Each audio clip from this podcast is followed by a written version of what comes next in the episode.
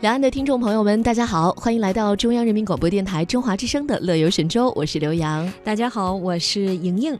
今年的元宵节期间呢，百年故宫开启的首场夜游活动，呈现出了一票难求的火爆的局面呐。嗯，中国旅游研究院呢，前不久召开了夜间旅游系列研究成果发布会，大数据报告显示，九成的游客呢是体验过夜游。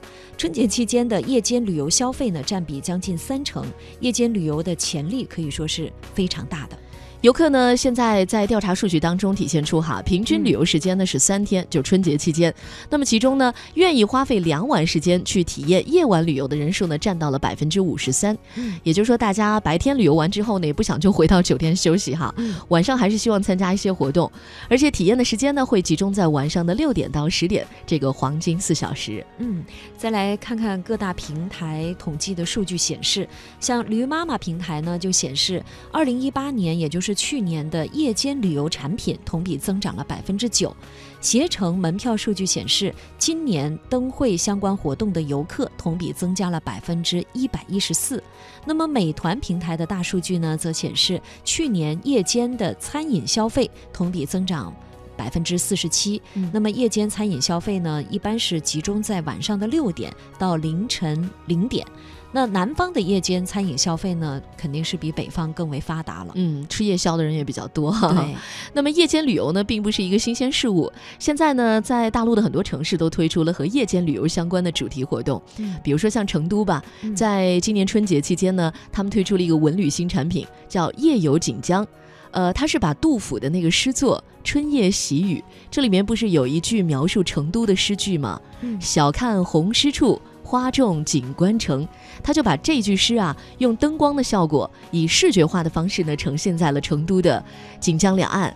所以，只在春节期间，这个项目吸引的游客数量就超过了十六万人次。哦，嗯，还是蛮可观的这个数字。那么有一个消息呢，是世界文化遗产敦煌莫高窟在今年也将会正式开放夜场，哦，来吸引更多的敦煌文化爱好者夜游莫高窟。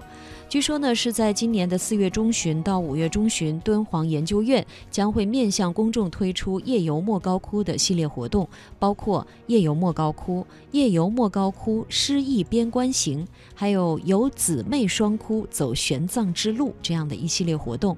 那么期间呢，参与者除了体验夜游莫高窟之外呢，还可以前往敦煌西线，领略“春风不度玉门关”这样的意境，也可以感受一下西出阳关无。故人的情怀，嗯，这些都是在诗句当中提到的地方哈。嗯，那么像其他地方呢，比如说像陕西华清宫景区啊，就是杨贵妃洗澡的地方。这个华清宫景区的《长恨歌》演出呢，已经成为了陕西旅游的一张新的名片。这也是白居易写的，也是描述了呃唐明皇和杨贵妃的爱情故事哈。所以现在把它呈现出了一种演出的方式。那么现在的年收入已经达到了一点五亿元了，非常有吸引力。嗯，还有像桂林的印象刘三姐。哎，你别说，这也是我看过的夜间演出里头可以排到前三位的哈。我觉得印象刘三姐真的是值得一看。那个票房收入呢超过了两亿元，它不仅呢为阳朔创造了大量的就业机会，里面的很多演职人员其实都是本地的渔民哈，或者是农民，那么也带动了当地的餐饮啊、住宿啊、购物啊、地产啊等等相关产业的发展。嗯，呃。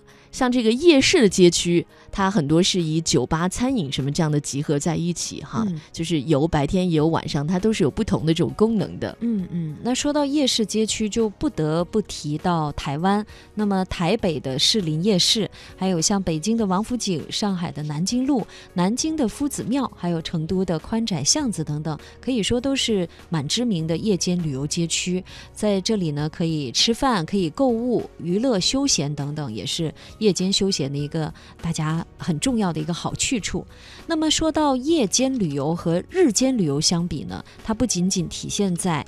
啊，延长了营业时间，或者是增加了灯光工程方面，比如说像呃前一阵儿特别火的夜游故宫，其实最关键的一点，我觉得还是在于，呃，它背后有故宫六百多年的这样的一个历史文化积淀。那么夜游呢，是作为一种方式，打开了故宫历史文化的另一面。所以呢，和日间旅游相比，夜间旅游的关键呢，在于找到了和项目有关的一些主题点。呃呃，我觉得。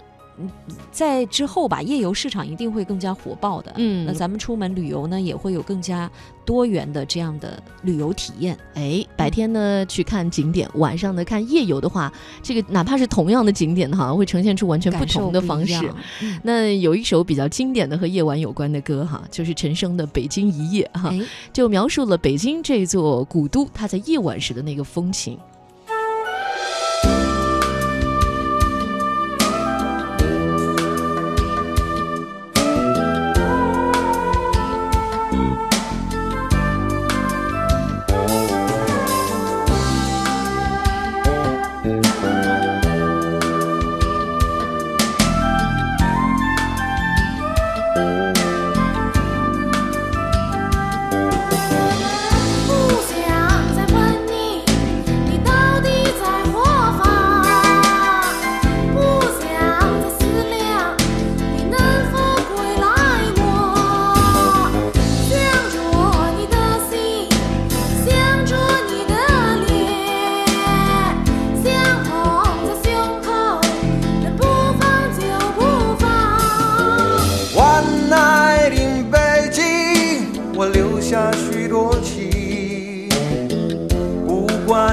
爱与不爱都是历史的尘埃。晚来的北京，我留下许多情，不敢在午夜问路，怕走到了百花深处。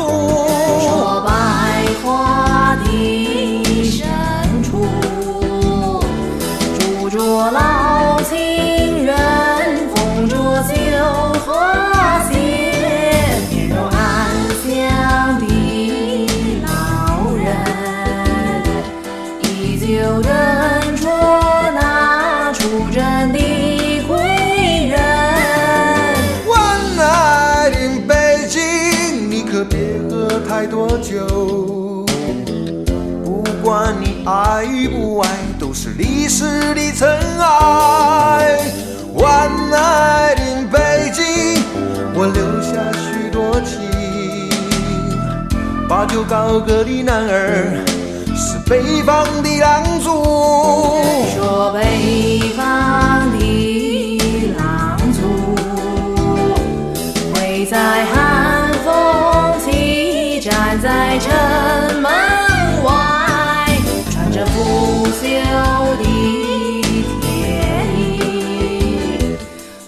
find you.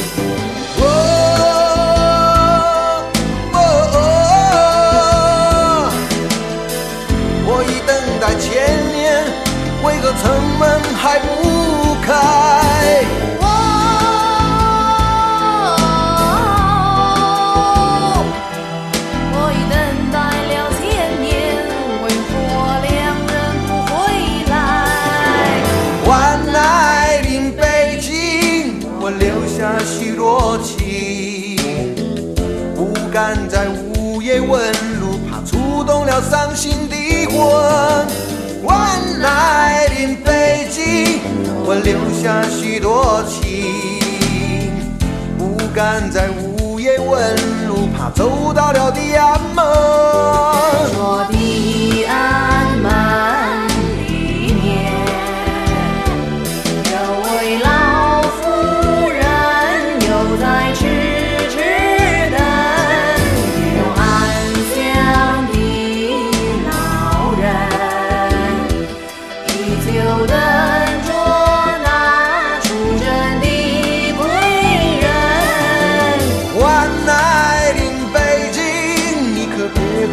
在多久？走在地安门外，没有人不懂真情。万爱的北京，你会留下许多情。不要再无